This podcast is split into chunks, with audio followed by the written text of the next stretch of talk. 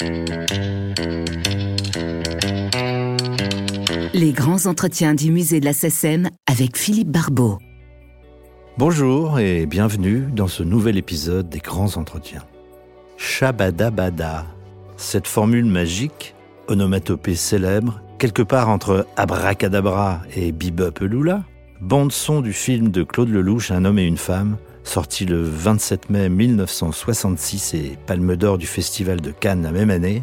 Cette formule donc est due, sur une mélodie de Francis Lay, à la plume d'un auteur pas comme les autres.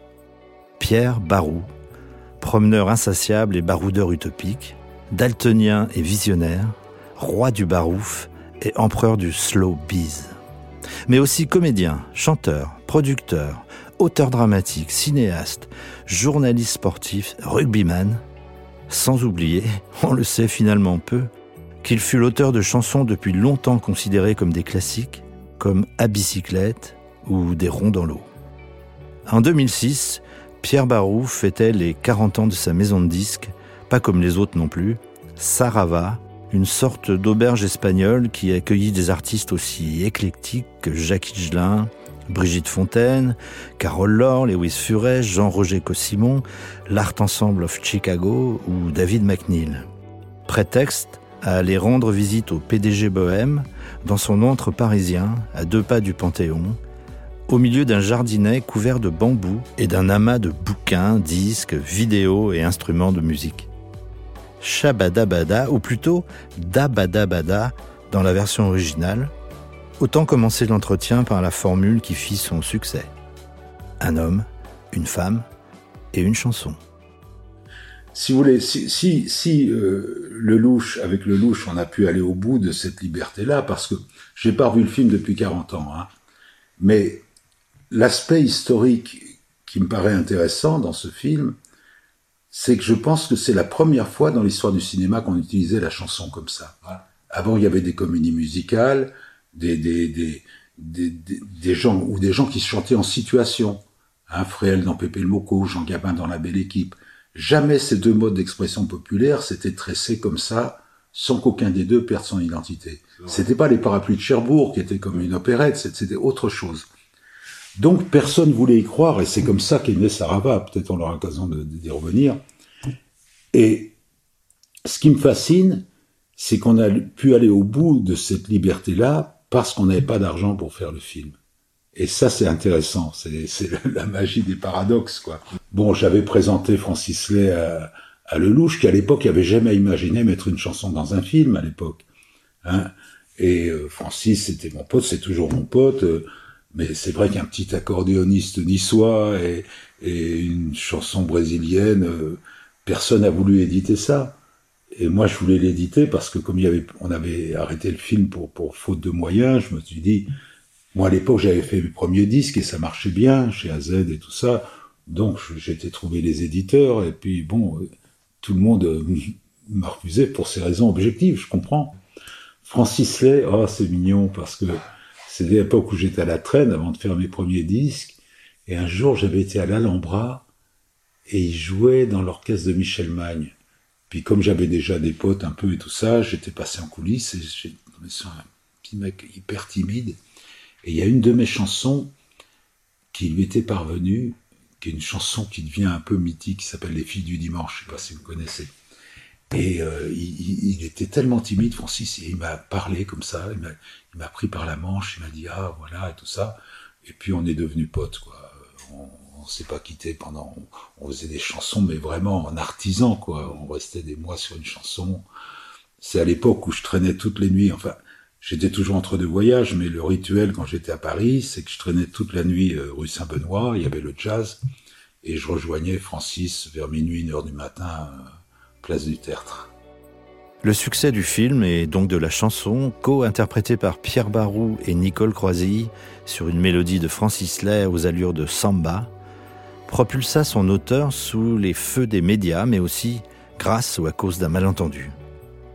On fit de Pierre Barou une sorte de chantre français de la musique brésilienne, impression encore renforcée par une autre chanson incluse dans le film, adapté d'un titre de Baden-Powell et baptisé Samba Sarava. Mais si Barou fut bien amoureux des rythmes brésiliens, de la bossa nova et de ses grands interprètes, il s'est toujours défendu de n'en être qu'un adaptateur professionnel. Il y a plusieurs malentendus concernant la musique brésilienne, la chanson brésilienne. Mais celui qui me concerne déjà, c'est que, si vous voulez, moi j'ai commencé à écrire, j'avais 14-15 ans, et je sais de qui je me suis nourri. C'est de Jean Renoir, de Jean Vigo, de, de... Euh, c'était dingue pour moi, hein, parce que je vous dis, j'ai passé, vous êtes au courant, les années de la guerre dans le bocage vendéen, euh, je suis revenu, je parlais pas toi, j'étais vraiment le cancre, hein. et ça, ça a tout fait basculer, c'est là. Donc, je, sais de qui je me suis nourri et je sais de qui sont mes racines, où, sont mes racines. Hein, je vous dis, c'est Macorlan, c'est Prévert, c'est Renoir, euh, tout ça, bon. Mais je suis un promeneur et j'aime bien témoigner de mes promenades. Et comme il n'y a jamais de succès sans malentendu, la samba sarava de nommer une femme, c'était pas prévu. Donc, succès, malentendu, on me fait passer pour l'apôtre de la bossa nova en contradiction totale avec ce que je dis dans la chanson. D'ailleurs, le deuxième couplet, où je dis j'en connais que la chanson incommode, d'autres pour qui ce n'est rien qu'une mode, d'autres qui en profitent sans l'aimer, moi, je l'aime et j'ai parcouru le monde en cherchant ses racines vagabondes et je rends un hommage. Ce qui veut dire, retrouvons nos racines là où on est.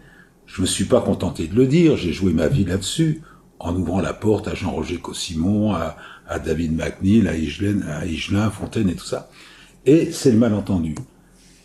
On m'a offert, je vous assure, derrière le film, plein de fric pour adapter en français toutes les chansons brésiliennes, ce que, ce que je me suis refusé pour pas me rendre complice de ce malentendu. J'en ai fait que cinq ou six, les seuls que j'étais sûr de pas trahir. Vraiment, hein, des adaptations, j'en ai fait très peu. L'autre malentendu concernant la chanson brésilienne, et qui s'est pas dissipé, c'est qu'elle reste victime encore aujourd'hui de la beauté des mélodies et des harmonies. On n'a pas réussi à faire découvrir qu'elle est portée par des poètes populaires immenses. Hein. Caetano Veloso, Gilberto Gil, euh, Chic, surtout Chico Buarque de Landa, Juste pour aller vite, il y a 40 ans, c'était la dictature au Brésil. Ceux qui ont été le plus réprimés, enfermés, exilés, plus que les intellectuels, les cinéastes et les écrivains, c'est les auteurs de chansons. Parce qu'on n'arrête pas une chanson. Donc ils se sont retrouvés Chico Buarque en Italie, euh, Gaetano et tout ça dans les îles britanniques. Quand la dictature s'est raffermie, ils ont laissé rentrer. Mais quand ils faisaient un disque, ça passait par un réseau de censure. Hein, trois colonels, deux généraux, je sais pas quoi. Et un jour, Chico Buarque a chanté une chanson qu'il n'a pu chanter qu'une fois avant qu'elle soit censurée. Quelques mois plus tard, il était devant 3000 personnes. Comme il ne pouvait pas chanter les paroles, il a chanté La La La, c'est les 3000 personnes en face qui ont chanté la chanson. Et, et, et ça, on n'a pas réussi encore aujourd'hui à faire des... Le malentendu est total. Encore aujourd'hui. Né Elie Barou, en 1934, d'une famille juive originaire de Turquie à Levallois-Perret, le futur Pierre doit suivre ses parents dans le bocage vendéen pour fuir l'occupation nazie. Plus tard, après la guerre, il découvre en autodidacte le cinéma de Renoir ou de Carnet, la poésie de Prévert et les chansons de Brassens, et se fait une curieuse promesse. Être un promeneur jusqu'à l'âge de 30 ans. Une promesse qu'il a tenue, voyageant à travers le monde, en quête de rencontres et de musique, tout en n'oubliant pas ses racines familiales. Ça c'est vrai, mais c'est venu du fait que des monts et merveilles. Hein. C'est là où tout a basculé. Et comme euh, les années que j'ai passées dans, le bocage, euh, bon, je, je passais plus de temps à, poser des pièges à perdrix et des collègues qu'aller à l'école. Je suis revenu, je parlais pas toi quand je suis revenu dans la banlieue. Donc j'étais vraiment le cancre parfait et dans un état d'incompatibilité réelle avec euh, toute forme d'éducation dirigée. Et ça, ça fait basculer tout. C'est-à-dire que euh, je, suis complètement autodidacte et totalement, euh, j'ai une culture complètement mitée, quoi. Mais je me suis nourri. c'est là où j'ai commencé à écrire tout de suite, à, à lire, de, de, de je sais pas, euh, Macorlan, euh, Prévert, écouter Brassens et Trenet. Euh, et, et, j'ai pris cette décision dont je saurais, je, je, saurais jamais la source, quoi. Que j'allais me promener vraiment jusqu'à l'âge de 30 ans, mais sans, sans humilité. Hein. Je me disais à 30 ans, je m'arrête, ça marche.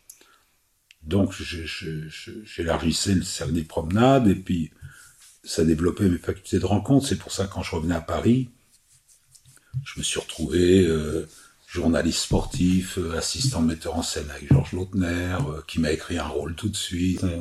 Mes parents, on c'est bête à dire parce qu'on n'en fait pas le choix, mais c'était vraiment des gens, c'était bon un milieu modeste. Hein, mais mon père, ils étaient quatre frères, ils faisaient les marchés tous les quatre. Mais si vous voulez, ce que m'a toujours, euh, sans, sans, sans l'exprimer jamais, mais mon père m'a toujours imprégné de l'idée que la chose importante, c'est le regard de la personne qu'on a en face de soi. Avant tout. Et comme au-delà de ça, je suis daltonien, donc les couleurs, euh, ouais. Donc il y a une chanson que j'ai enregistrée là qui s'appelle Daltonien justement. Donc euh, il y avait, il y avait cette ouverture. Il y a, donc j'étais conscient des, des, des, des, racines et tout, tout ça. Il y avait, il y avait la Pâque, les, pri les prières juives, les choses et comme ça, mais c'était pas, c'était ouvert complètement quoi. Quand j'essaye de penser à Dieu, j'y arrive pas, même par jeu de l'esprit. C'est-à-dire, je crois en dix mille choses. Si j'arrivais à en faire un tout, peut-être que ça ferait Dieu, mais et puis au-delà de ça, je suis tellement persuadé que c'est au nom d'aimez-vous les uns les autres qu'on s'est tué le plus depuis que le monde existe. Que... Donc je crois en des choses, mais j'arrive pas à... Donc j'ai toujours été... Euh... Mais ça depuis toujours, j'ai jamais... De... si l'on pouvait définir Pierre Barou en un mot, ce serait celui de rencontre. Rencontre au pluriel que ce fut avec ses idoles de la musique brésilienne ou les artistes de toute nationalité et de tout style qu'il prit sous son aile. Lui-même l'a écrit et chanté. La vie, c'est l'art des rencontres. Ouais, mais cette phrase, elle n'est pas de moi. Elle vient justement, c'était dans la Samba Sarava, la version originelle euh, c'est une phrase de Vinicius de Moraes, A vida e arte de encontro. Et ça, je m'en suis bien imprégné. J'ai réalisé à quel point ma fascination des rivières, je suis fasciné par les rivières, avait eu une incidence énorme sur mon parcours, sans que je l'analyse. Hein, parce que vous prenez une rivière, son scénario est implacable, de sa source à son échéance, que ce soit un fleuve ou un océan, mais elle rencontre un rocher, elle revient sur ses pas, elle serpente, elle se précipite. Et, dans ces années de, de promenade, là, je vous assure que c'est vrai, il m'est arrivé des fois de faire du stop alternativement d'un côté et de l'autre de la route. Vraiment, en disant le premier qui s'arrête m'amène vers le nord ou vers le sud. Et pour moi, la fascination, c'était de débarquer dans une ville étrangère dont je parlais pas la langue, euh, où je connaissais personne, avec une seule certitude, c'est qu'on peut pas mourir de ça. Mais tant que j'avais pas trouvé dans un quartier populaire le petit bistrot où je savais tout allait se passer, le voyage commençait pas. C'est-à-dire, comment dire, de, de, de, de, recréer, dans le cadre d'une errance totale, un univers sédentaire, quoi. Et, et ça, bon, ben j'y peux rien, c'est, c'est peut-être parce que ces années, justement, euh, euh, dans le terroir vendéen, où on était au bord d'une rivière, je sais pas. Cette passion des rencontres, Pierre Barou la concrétisa dans le label et la maison d'édition qu'il fonda au milieu des années 60, Sarava une sorte de vivier de talents hétéroclites, un laboratoire musical expérimental créé dans l'esprit de mai 68, situé rue des Abbesses au pied de la butte Montmartre, et qui accueillit les premiers ébats d'artistes comme Jacques Higelin, Ariski et Fontaine, David McNeil, mais aussi le percussionniste brésilien Nana Vasconcelos ou le chanteur gabonais Pierre Akendengue. L'invention de la world music avant l'heure. C'était vraiment ça. Toute la géographie était éloquente parce que nos bureaux, c'était une boutique sur la rue, déjà, entre un trépied et un boulanger. Il y avait le studio dans la cour qui donnait sur la rue aussi, enfin sur la cour, et il y avait le Saint-Jean, le bistrot en face, qui était vraiment la succursale, quoi.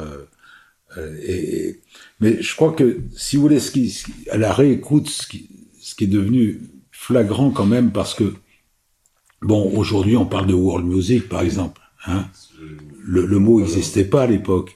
Mais là, tout ce qui s'est passé, déjà, un poète contemporain, Brigitte Fontaine, avec un groupe de free jazz à la pointe de la musique progressiste, euh, Akendengue, c'est incroyable. On a du mal aujourd'hui à réaliser, vu tout ce qui s'est passé depuis concernant l'Afrique, que à l'époque, les Noirs, on disait qu'ils tapent sur leur tam-tam et qu'ils nous laissent tranquilles. Non, non, mais c'est vrai. Et non seulement ça, avoir provoqué la rencontre avec Nana Vasconcelos, le premier lien Afrique-Brésil, tout ça, si vous voulez, il y, a et, et, et non seulement le mot world music n'existe pas, mais le mot rap non plus. Alfred Panou, c'est incroyable. Euh, si vous voulez, il y avait tout ce, brassage qui était bon, mais l'esprit, euh, il est toujours là. Hein, euh, je veux dire, c'est pas, c'est, il faut pas non plus. Je veux dire, j'aime, j'aime bien la nostalgie tant qu'elle n'est pas teintée de passéisme. Et, et, et, là, on continue aujourd'hui à faire des choses, quoi. Sarava, le label anticonformiste, outre son catalogue pour le moins éclectique, s'était aussi doté d'un slogan plutôt inhabituel pour une entreprise en pleine activité. Il y a des années où l'on a envie de ne rien faire. Éloge de la paresse ou manifeste du plaisir? Je cherchais, moi, à souligner le côté ludique de l'aventure. Et j'ai hésité entre, deux phrases à l'époque. Euh, euh, celle-là qui n'est pas de moi, hein, c'est un bouquin que j'aimerais vraiment retrouver. C'était La vie secrète de Salvador Dali par lui-même. C'est un bouquin irrésistible que j'ai lu adolescent où il commençait par ses mémoires intra-utérines et tout ça. Et à un moment, il citait un homme de Cadaqués, un pêcheur qui, au lieu d'être sur son bateau, était toujours à terrasse en train de boire des coups. Et quand on lui demandait mais qu'est-ce que tu fous, il répondait il y a des il y a des années, l'on a envie de ne rien faire. Alors il y avait ça, puis une autre phrase, j'hésitais, de George Orwell qui dit tous les hommes sont égaux, mais certains hommes sont plus égaux que d'autres. Et j'ai choisi celle-là parce que pour moi, j'étais adolescent quand j'ai lu ça, et je suis tombé, mais en arrêt comme un chien devant la charge subversive au sens noble. Et ce qui est intéressant avec le filtre du temps, justement, c'est que pour moi, c'est pas une phrase à la gloire de la paresse. C'est une réflexion sur les inhibitions dans une société qui est faite par l'homme, mais pas pour l'homme. Hein Et si vous voulez, ça rejoint un truc qui est, vraiment inscrit dans la philosophie, je pense, de Sarava, c'est que je me suis toujours nourri et que j'ai toujours cherché à imprégner les gens qui m'entourent du fait que la priorité des priorités, c'est le plaisir qu'on prend à faire les choses. Parce que c'est ce que personne ne nous dérobe jamais. Hein je veux dire, moi, je vais faire une pièce de théâtre, un film, une chanson. Il y a des gens qui vont me dire c'est génial, d'autres c'est de la merde. C'est une autre histoire. Mais le plaisir que j'aurais prêt à le faire, personne ne va me le dérober. Donc c'est ça que ça veut dire pour moi. C'est-à-dire qu'il y a 6 milliards d'individus sur Terre. Je pense que chacun porte un noyau de passion et que le jeu de miroir des médias et la spirale de la consommation transforment en velléité.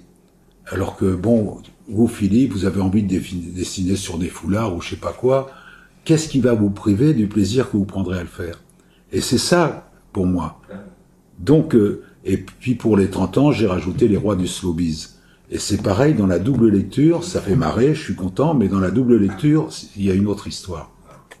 Et, et, euh, et c'est, c'est vraiment, euh, je pense, simplement qu'il y a eu une cohérence dans, dans, dans, je veux dire, entre ce que représente pour moi ces pensées-là et, et, et l'action qu'on a eue, quoi. Je veux dire, euh, parce que c'est un peu bête, ça peut vous paraître puéril, mais moi j'ai jamais pris un franc de la société. Hein. J'ai pas cessé d'investir, d'une part parce que, si vous voulez, techniquement, on a toujours, je dis bien ponctuellement, produit à perte. Je dis bien ponctuellement, parce qu'aujourd'hui les Simon et tout ça, euh, Higelin Fontaine, ils sont amortis. Mais c'est Sarava Édition qui a toujours alimenté Sarava Disque. Et Sarava Édition, ça reste encore aujourd'hui pour la moitié les droits de mes chansons qui alimentent le truc. Donc, euh, j'ai aucun scrupule à dire qu'il y a vraiment une éthique dans cette histoire. Curieusement, mais sans doute à cause de son côté atypique, un brin anarchiste, se riant des conventions du show business classique, l'entreprise Sarava ne remporte pas un grand intérêt de la part des médias. Et puis, qui est donc cet Olibrius qui, au lieu de faire lui-même carrière, se mêle de tenter de faire connaître le talent des autres? Un élément dangereusement subversif? Imaginez, on, sort d'un truc comme un homme et une femme, alors que moi, déjà, mes premiers disques, ça marchait bien à Z et tout ça. J'avais trois heures d'émission dimanche sur Europe et tout ça. Euh, mais on sort d'un truc comme ça, on fait partie d'une famille, on est invité dans les cocktails, dans les premières, les trucs comme ça. Et, et moi, qu'est-ce que je fais? J'ouvre la porte à des gens qui symbolisaient la subversion totale, mais si vous voulez, il n'y a pas d'intention. Ce qui est curieux, c'est, entendons-nous bien, hein, je fais pas, je fais pas de paranoïa, il n'y a pas d'intention malveillante vis-à-vis de moi, mais ça a tellement déstabilisé les gens des médias que tout d'un coup, dans leur esprit, c'était un maudit qui tournait le dos au, succès, ou je sais pas. Alors que, je veux dire, entre les interprétations qu'on peut faire et la démarche, il y a un abîme. Pour moi, c'est, c'est pas simple, c'est simpliste. Si vous voulez, je sais à quel point ça peut être atypique pour un créateur que, je suis et, et, demeure, mais depuis mon adolescence, j'ai toujours été disponible à la reconnaissance du talent des autres. J'y peux rien, c'est dans ma nature. Donc ça se prolonge par un prosélytisme qui est très chiant pour tous ceux qui m'entourent, quoi, que j'aime euh, un pote, un pigeon, n'importe quoi, j'emmerde tout le monde. Et, et, si vous voulez, quand je dis que c'est simpliste, c'est qu'il y a des choses qui m'émeuvent et j'ai envie de les partager avec d'autres. C'est aussi aussi simple que ça. Et, et quand, quand, juste à la sortie d'un homme et une femme, je retrouvais Higelin, que j'avais connu à la traîne à 14 ans, et avec Brigitte et, et Rufus, il faisait un truc qui était au-delà de l'underground, à la vieille grille, là, à côté, une pièce qu'ils avaient écrite ensemble qui s'appelait Maman j'ai peur, où il y avait une chanson d'anthologie qui est cet enfant que je t'avais fait. Donc moi j'ai craqué là-dessus, et comme ils étaient plus ou moins tricards, moi j'héritais, je leur ai dit, ok, ça devait pas aller plus loin, en fait.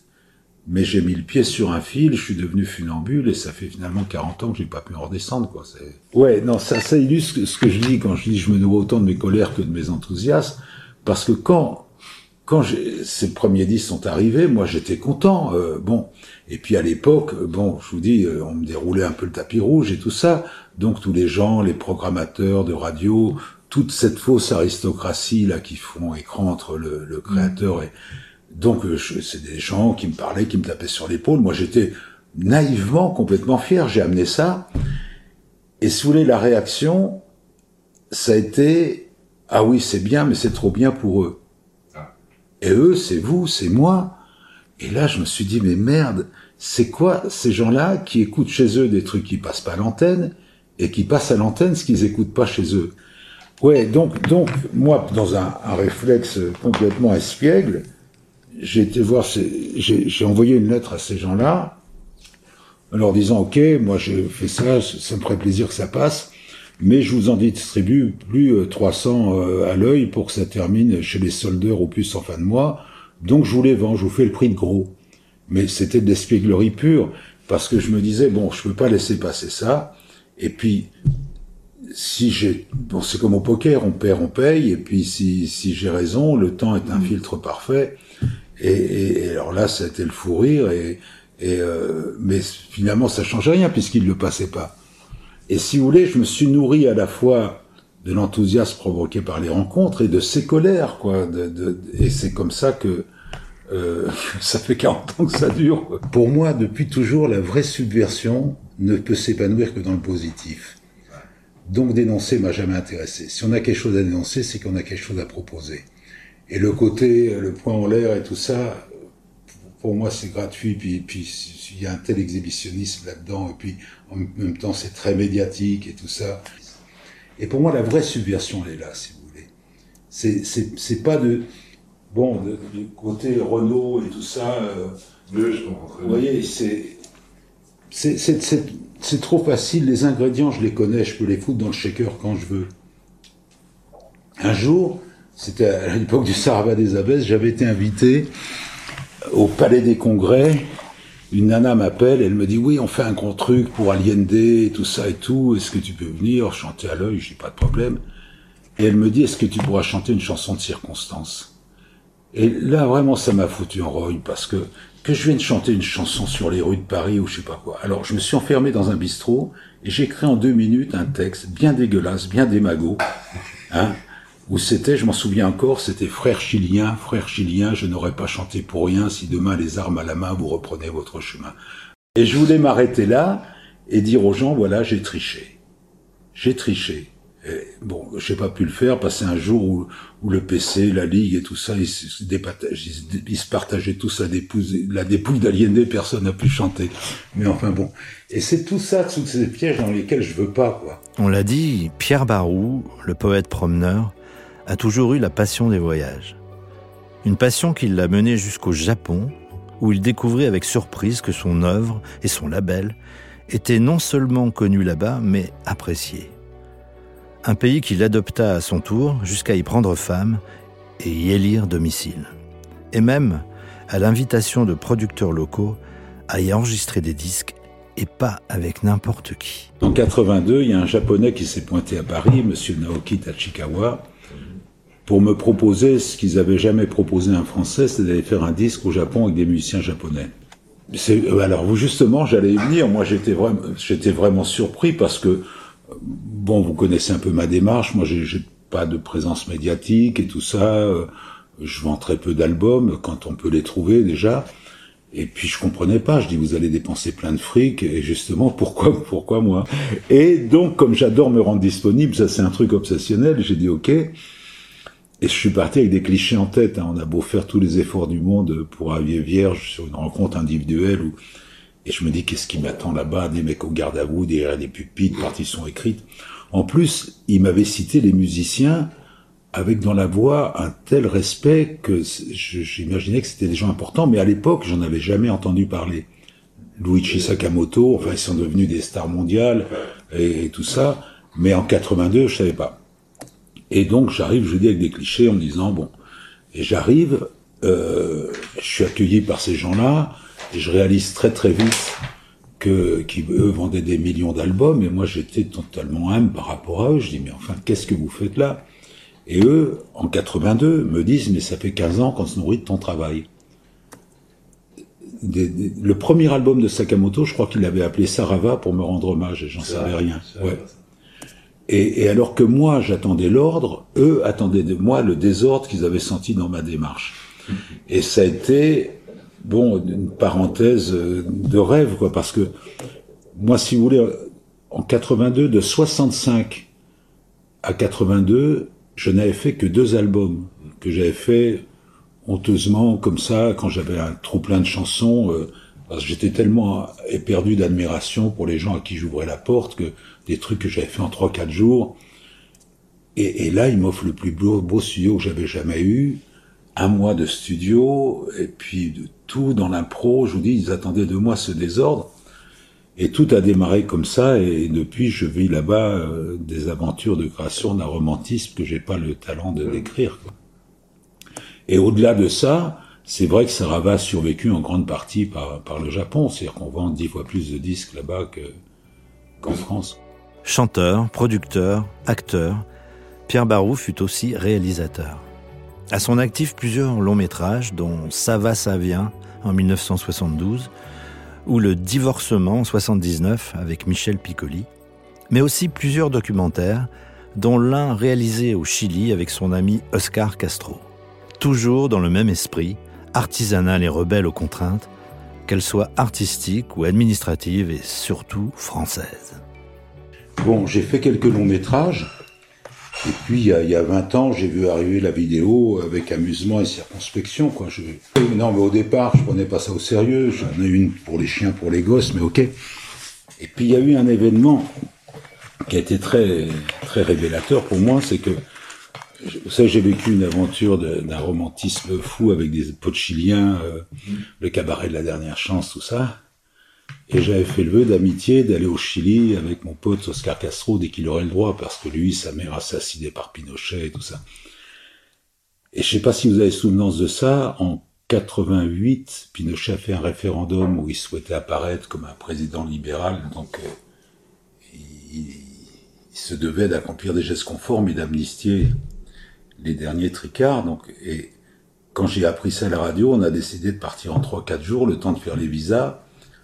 Et au dernier moment, j'ai dit, mais c'est trop con de pas ramener un document, il va retrouver son père, ses potes et tout ça. Bon. Je sais si j'ai le goût de l'utopie, mais c'est surtout pas à vous que je veux le dire, convaincre une chaîne en trois jours pour un Chilien. Mais j'ai appelé à l'époque Louis Berriot, vous allez connaître, qui était le big boss d'Antenne 2. parce qu'il était venu via mes potes du rugby voir le cabaret de la dernière chance. Il était venu deux fois. Je pensais pas qu'il me donnerait de l'antenne, mais je cherchais à accumuler des gestes qui pouvaient sécuriser Oscar, euh, qui, qui, paniquait à l'idée de repartir là-bas après 15 ans d'absence. Bon, Louis m'a répondu tout de suite, ce qui est exceptionnel en France. Il m'a reçu dans l'heure, il m'a donné tout résistance. Et je suis parti à l'époque avec une V200. Hein. le DV n'existait pas, le i8 non plus. Et j'ai ramené un 52 minutes qui a bouleversé tous les gens qui l'ont vu et que j'aurais jamais pu tourner autrement parce que débarquer au Chili en plein climat d'émeute avec une bêta, une 16, une équipe, je passais pas la douane. Et c'est là où ça a démarré. Puis là-dessus, euh, à Tokyo, euh, Atsuko, ma femme, a, montré un jour à un ami japonais mon, premier long métrage. Euh, il a craqué complètement et lui avait un, truc sur une chaîne câblée. Un programme. Et puis il m'a provoqué, j'ai fait neuf films qui ont été diffusés là-bas, et, c'est là où je me suis passionné pour le montage. Et, et ce qui me fascine, c'est que ça illustre un des innombrables, euh, on les compte plus, les paradoxes contemporains. mais là, le, fait que dans certains domaines, en l'occurrence là, l'avancée technologique me ramène vers un nouvel, un nouvel artisanat, quoi parce que c'est l'artisanat total. Ce que je fais là, je suis tout seul, j'ai pas d'ingénieur du son, rien. Et là, maintenant, j'ai des trucs qui circulent un peu partout, euh, euh, grâce aux Japonais toujours, parce que c'est eux qui.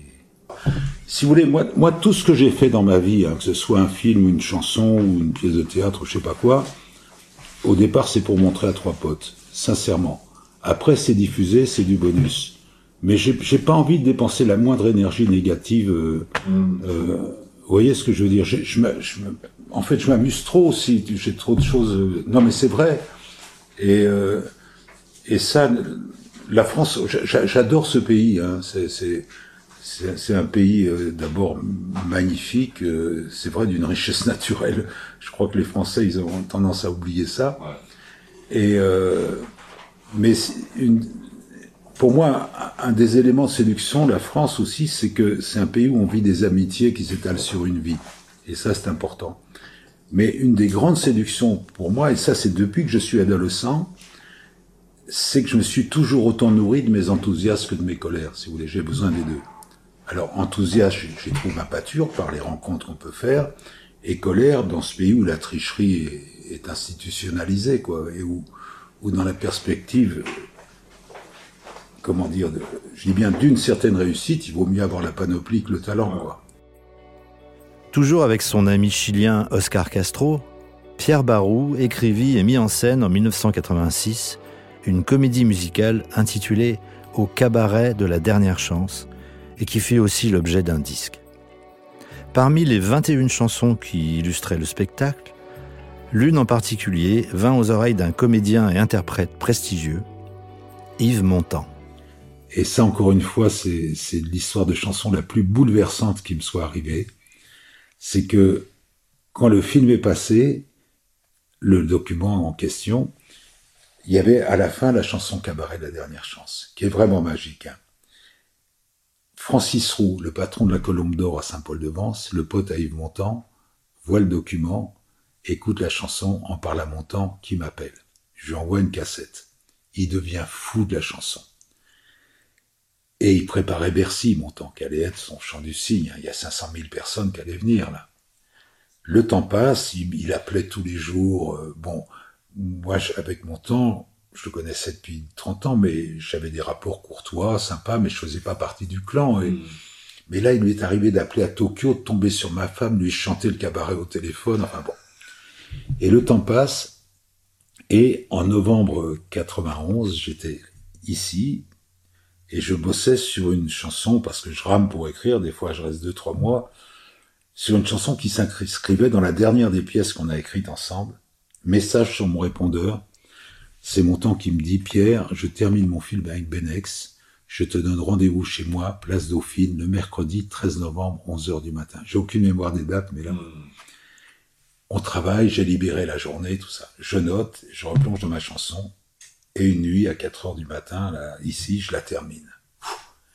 Et je pense à mon temps avec une émotion particulière par cette chanson, vous la découvrirez, c'est pas une chanson triste, mais c'est une sorte de testament animiste.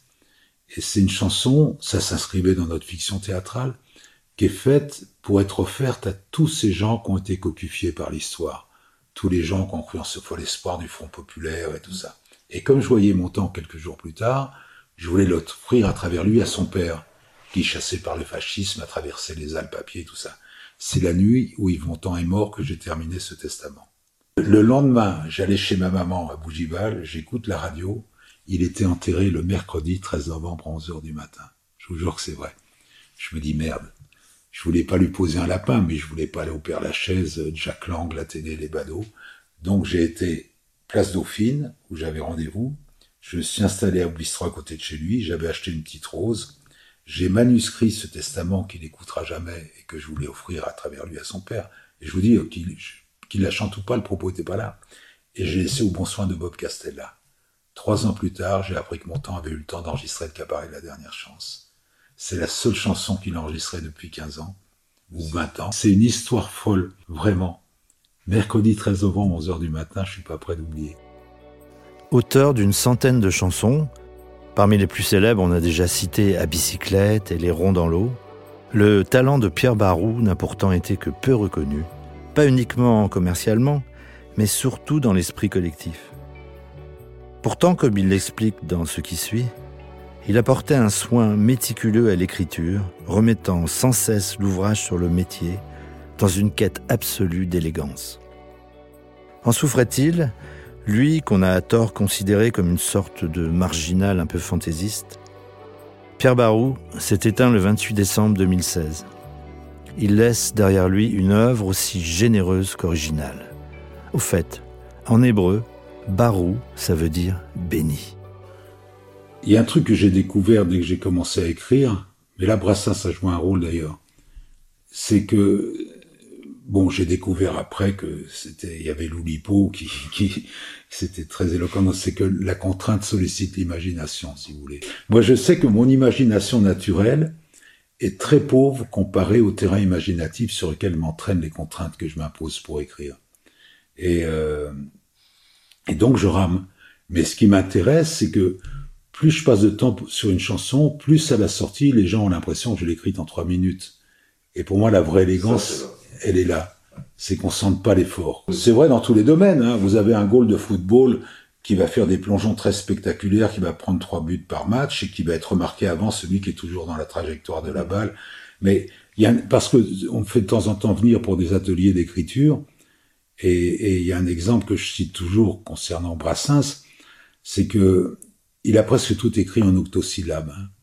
Et il y a certaines chansons où ce fou malade obsessionnel fait arriver la rime et des rimes très riches au bout du quatrième pied. Mais c'est fait avec une telle élégance que tout est au service du portrait qu'il trace et de la fresque qu'il dessine. Vous prenez le vieux Léon. J'ai des amis qui connaissent parfaitement Brassens, ils n'ont jamais remarqué. C'est incroyable. Il y a tout à l'heure, quinze ans malheur, mon vieux Léon, que tu es parti au paradis de l'accordéon. Parti bon train, voir si le bastring et la Java avait gardé droit de citer chez Jéhovah. Il va jusqu'au bout. C'est insensé. Il a dû rester six mois, un an sur cette chanson. Mais la vraie élégance, elle est là. C'est qu'on sent pas l'effort. Mais en ce qui me concerne, ce qui se passe, alors sur mon cas personnel, c'est que si l'éparpillement, euh, le, la perplexité qu'a pu provoquer toute, toute cette, cette, attitude, c'est que on a ratifié les, succès, à moi en tant qu'auteur, mais mon statut d'auteur a jamais été reconnu. Jamais, jamais. Et, et euh, là, ça peut vous paraître vaniteux, je sais ce que j'ai écrit. On a, on dit oui, euh, bah oui, des ronds dans l'eau, la bicyclette, un homme et une femme, euh, je sais pas quoi. Non, c'est bien. J'en suis ravi. Mais je sais ce que j'ai écrit. Moi, j'ai au moins 50 chansons, si elles avaient été chantées par mon temps. Tout ça, je, je, et, et, et, si vous voulez, ça, ça reste. Et puis qu'on reste occulté complètement des médias encore aujourd'hui. Et si vous voulez, en ce moment, moi, je reste spectateur de tout ça. Puis en plus, euh, euh, c'est un peu indécent le, privilège qu'est le mien de pouvoir dire j'ai vécu que de mes passions toute une vie. C'est un privilège exceptionnel. Mais si vous voulez, je reste spectateur. Et alors en ce moment, c'est en train de glisser. Je suis en train de glisser de ce ghetto de, de, de, l'utopie je veux pas dire marginalité parce que ça, ça me, ça me, ça me perturbe parce que si vous voulez, pour moi, les marginaux sont inventés par les grands médias. Qu'on a ces marginaux comme on a son bon, son bon arabe ou son bon juif, hein, et qui cesse de l'être dès que ça marche. Donc j'y crois pas en la marginalité. Moi, très souvent, je peux être au bistrot, je vais tomber sur des mecs qui viennent me voir en me disant oh, tu sais, moi aussi je suis un marginal. Non, si vous voulez, moi, tous les gens à qui j'ai ouvert la porte, tout, tout ce que je fais, je souhaite que ça parvienne au plus grand nombre. Que j'ai pas envie de me compromettre pour ça, c'est une autre histoire. Donc je crois pas en la marginalité et utopie, je veux bien. Donc en ce moment, ça fait plus, plusieurs années là. En train de, je suis en train de glisser pour tout dire, ça prend un parfum un peu nécrologique. Je suis en train de glisser de ce ghetto-là au mythe. Il y a plein de gens qui commencent à mythifier et moi et mon parcours, alors que je continue à aller faire mon flipper le matin au bistrot, j'ai mes potes et tout ça.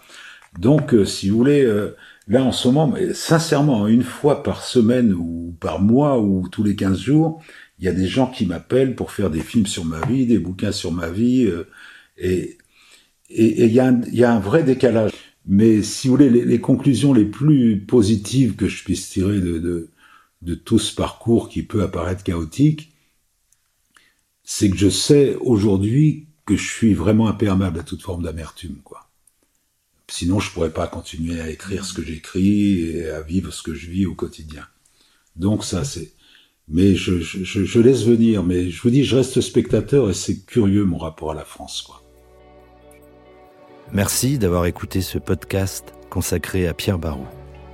Au revoir et à la prochaine fois.